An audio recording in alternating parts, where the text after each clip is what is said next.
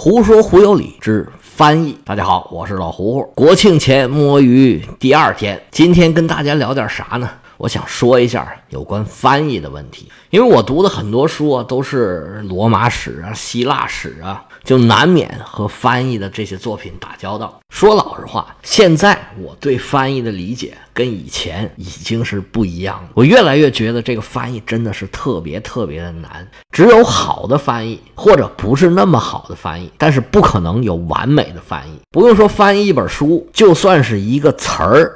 把它翻译好了，其实都是非常难的一件事儿。有一些名词说中国也有，外国也有。你比如说苹果、梨、一个人、一个狗，这翻译起来很容易。但是稍稍往这个词儿上加一点其他的意义，这就很难翻了。我讲翻译也不是第一次了，以前我就曾经讲过那个蛇果的故事，其实就是香港人后来是广东人把那个美国那种大红苹果翻译成蛇果。其实就是英语里边那个 delicious 好吃的苹果，他把那个 delicious 翻译成地梨蛇，又把这个地梨蛇呢简称作一个字儿，就简称作蛇，所以才叫蛇果。你说要是不了解一点这个背景和内容，上哪儿能明白这蛇果那个蛇到底是什么意思啊？我们都知道这个翻译啊讲究信达雅。大家都知道这什么意思，我就不解释了。这个提法呢是严复提出来的，严复很出名啊，大家都知道，说他是中国翻译界的先驱，这没有任何问题。他最著名的就是翻译了《天演论》，不过你就从这个《天演论》上来看，这信达雅呀，这严复本人他也没做到。《天演论》是英国人赫胥黎写的，原书的英文名叫《Evolution and Ethics》。and other essays，把它直译过来呢，就是进化论和伦理学等论文。现在一般的直译都把它译成进化论和伦理学。单单是这个书名，可讲的地方就很多。现在很多人对这个进化论这个“进”字儿提出了疑义，说生物发展呢，其实并不见得是进化，反而是严复当时说这个天演论这个“演”字儿，哎，这个翻译的好。主张啊，把进化论改成演化论，但是这么一来呢，就跟我们中国主流这个马列思想呢有点冲突。而且达尔文进化论说了这么多年了，也已经约定俗成了，主流还是说进化论的居多。但是有些人就不喜欢说这个进化论，就比如说我老胡胡，我就觉得这个演化论译的比较合适，所以我说的时候。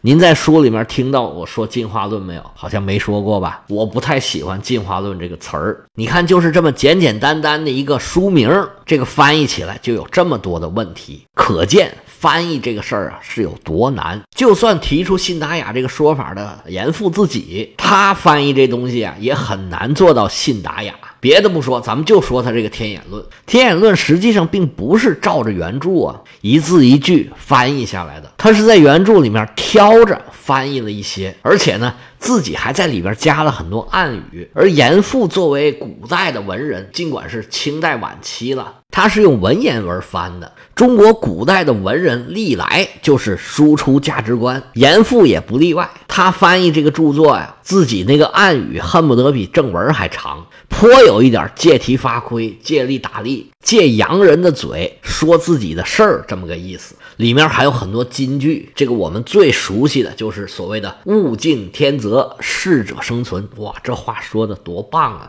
他作为一个中国文人的文化底蕴，还有这个文字功底，让他这个译著啊能做到达和雅，这都没问题。但是这个信其实就很难说了。一个著作，它自然有自己的逻辑。你挑着里边的翻译，你就打破了原来作者他自己的想法，所以这就已经不信了。你还要再往里边加东西，其实就有点像引用另外一本书，自己再重新写一本这种感觉了。赫胥黎原来这本书呢，基本上就是一个学术著作，而到了严复这儿啊，更像一个政论，输出的更多是自己关于这个时事的一些看法。我说这个主要的目的呢，就是说翻译很难，哪怕就是自己提出来信达雅这个事儿的严复，他自己也做不到信达雅。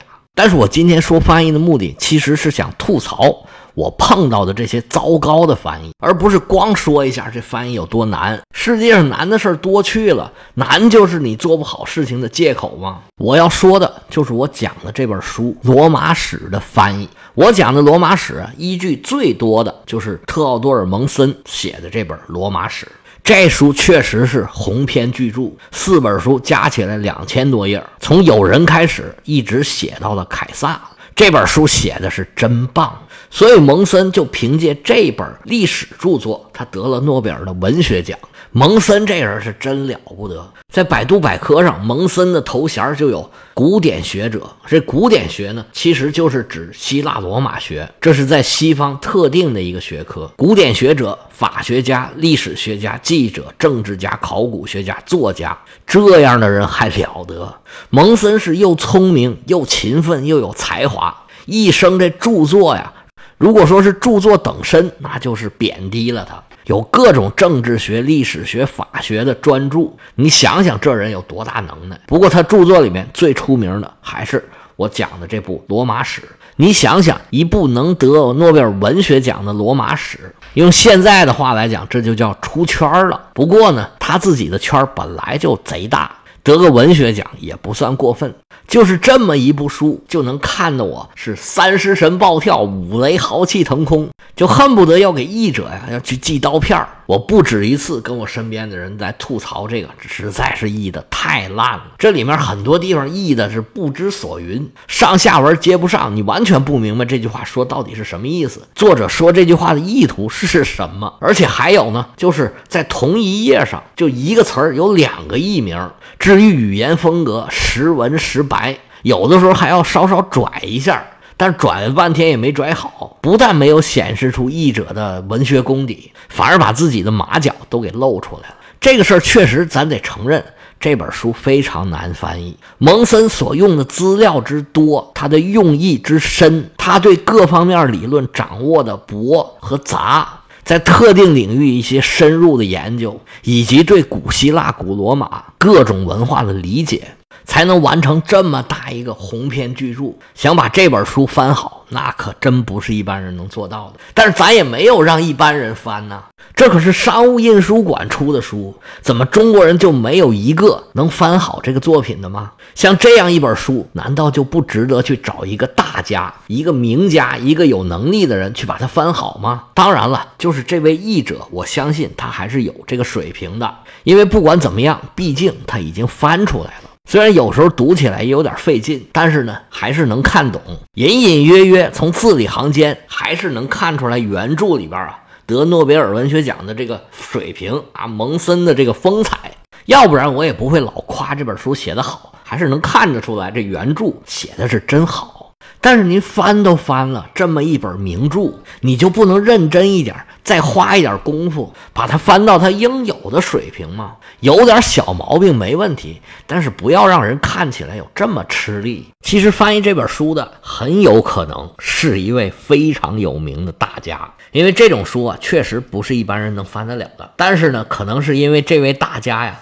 对自己翻的这个罗马史是太不满意了，所以就没有留本名。在这部罗马史上，这个署名的翻译叫做李稼年，稼是庄稼的稼，年就是年月的这个年。校对呢是李树卯，树呢是梁漱溟那个树，卯是三点水一个子丑寅卯的卯。这两个名字啊，您去百度上查是没有这两个人的，或者说呢？这两位是没有做过任何的比较大的事情，值得被百度给记下来的。他们也没有其他的译作，所以我觉得这本书应该肯定留的就是一个假名。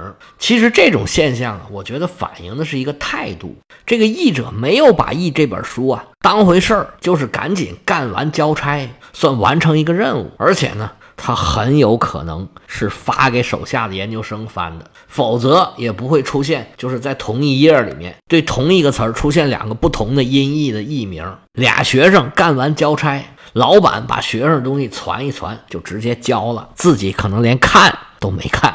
事儿干完了，上头也不管，反正你是名家大家嘛，我就相信你。你让别人看也看不出毛病来。那倒霉的就是我们这种看书的人了。我最近讲罗马史，就一直跟这本书在这咕噜，就简单的吐槽一下。其实真的说起来，翻译啊。像这种书并不是特别的难，当然它也很难了。我到现在也没敢挑战那种哲学的原著，像康德这些，什么黑格尔啊，了解呢也是听别人给解读一下。看他们写的原著到底有多困难，我现在想想都会头疼。而对这种书的翻译，哎，我简直觉得就是不可能的。首先定义它那些基础的概念，就是一个特别特别难的事儿。那翻到汉语来，这个词儿又肯定会产生各种各样的歧义。而汉语呢，又有自己的特点。汉语是以短句为主的，而汉语表示修饰的词呢？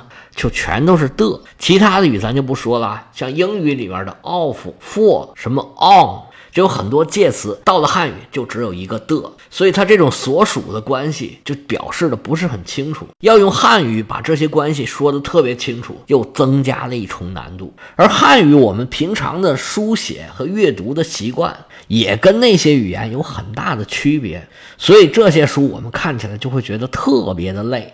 再搭着像这种李稼年老师这样的人在翻译的时候，给咱来个大致凑合差不多。那看书的人就更没辙了。在这儿呢，我们就希望啊，国家能对这些真真正正搞学术、干实事儿的人能好一点儿，工资给高点儿，稿费给多点儿，让他们能踏踏实实的安下心来把这些事儿啊给做好了。当然了，我说这些我肯定也是白说，就说说自己的想法吧。其实我们国家翻译的市场还是很大的，当然也跟其他很多行业一样。不得不说呀，整个的氛围比较浮躁。有些人成了翻译明星，一畅销书挣了好多钱，也难怪这位李稼年老师这些人啊坐不住了。凭什么我这么大能耐，要出名没人家出名，要挣钱没人挣钱多？所以你想指望这样的人好好干活也不容易。但是怎么解决，我哪知道啊？看吧，看看以后会不会好一点。其实不论翻什么。都面临着信达雅怎么平衡的问题。你要是太过忠实原著了，每一字每一句都照着原著翻译，那你必然翻译的是特别有翻译腔，本国人看着就不习惯了。但是你要是太过本土化，又必然离原著表达这个意思啊，会相差的比较远。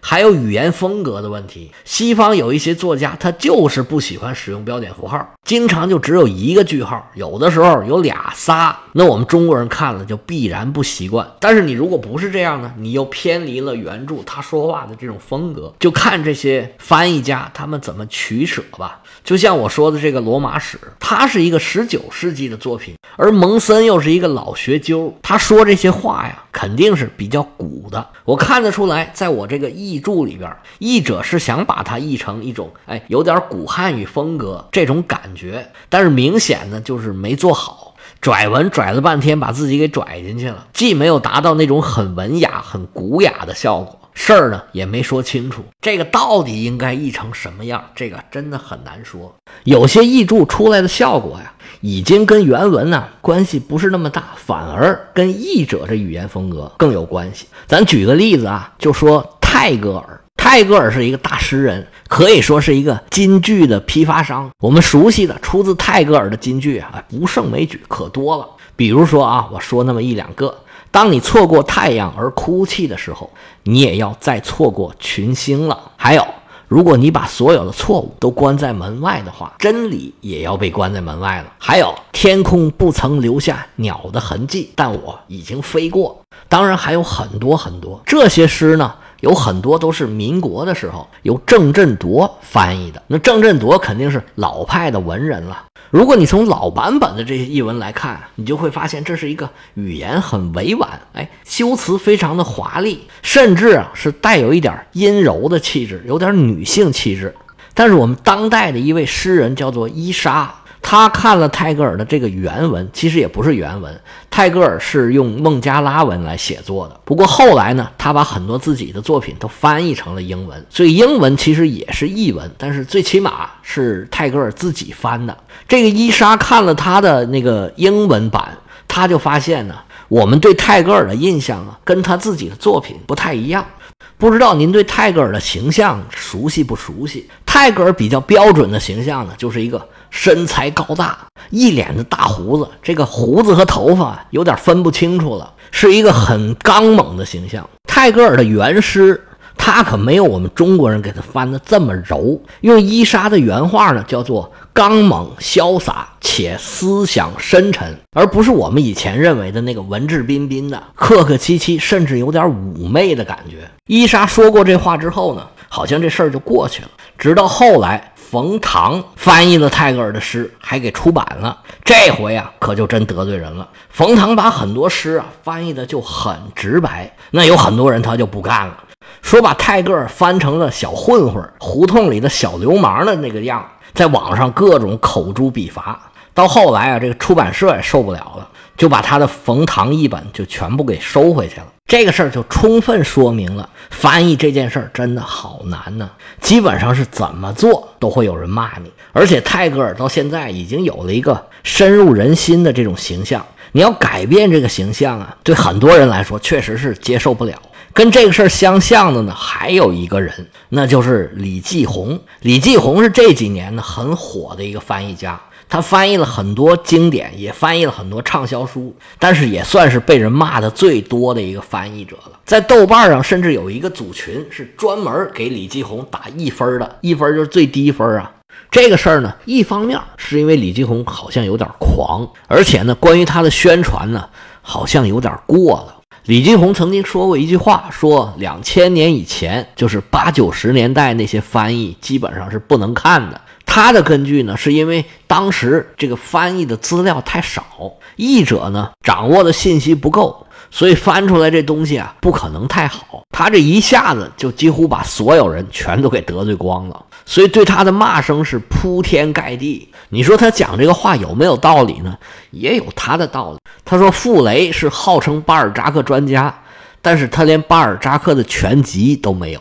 掌握的信息这么少，在李继红看来，那就是肯定不可能翻出好作品来的。李继红他自己说自己在国外生活，就更能理解到其中一些作品的更深层的意思，这样才能把作品给翻好。但是我觉得呀，他其实招这么多骂呀，更大的原因还是因为啊，他新翻的这些东西跟大家原来已经接受的风格它不一样。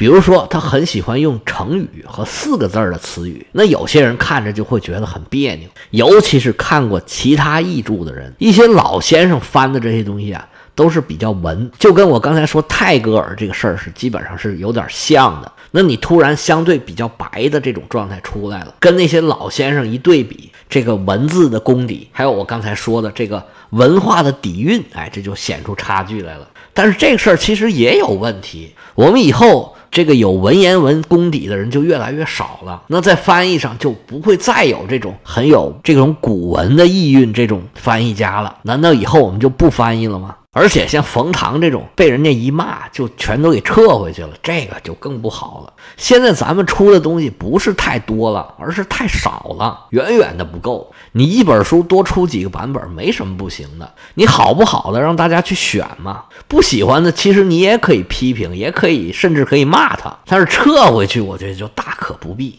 今天唠唠叨叨说了这么老多。其实就是发发牢骚。我对现在这些翻译的状况真的不是很满意，不光是翻译，就是现在整个出版的这个质量就越来越差了。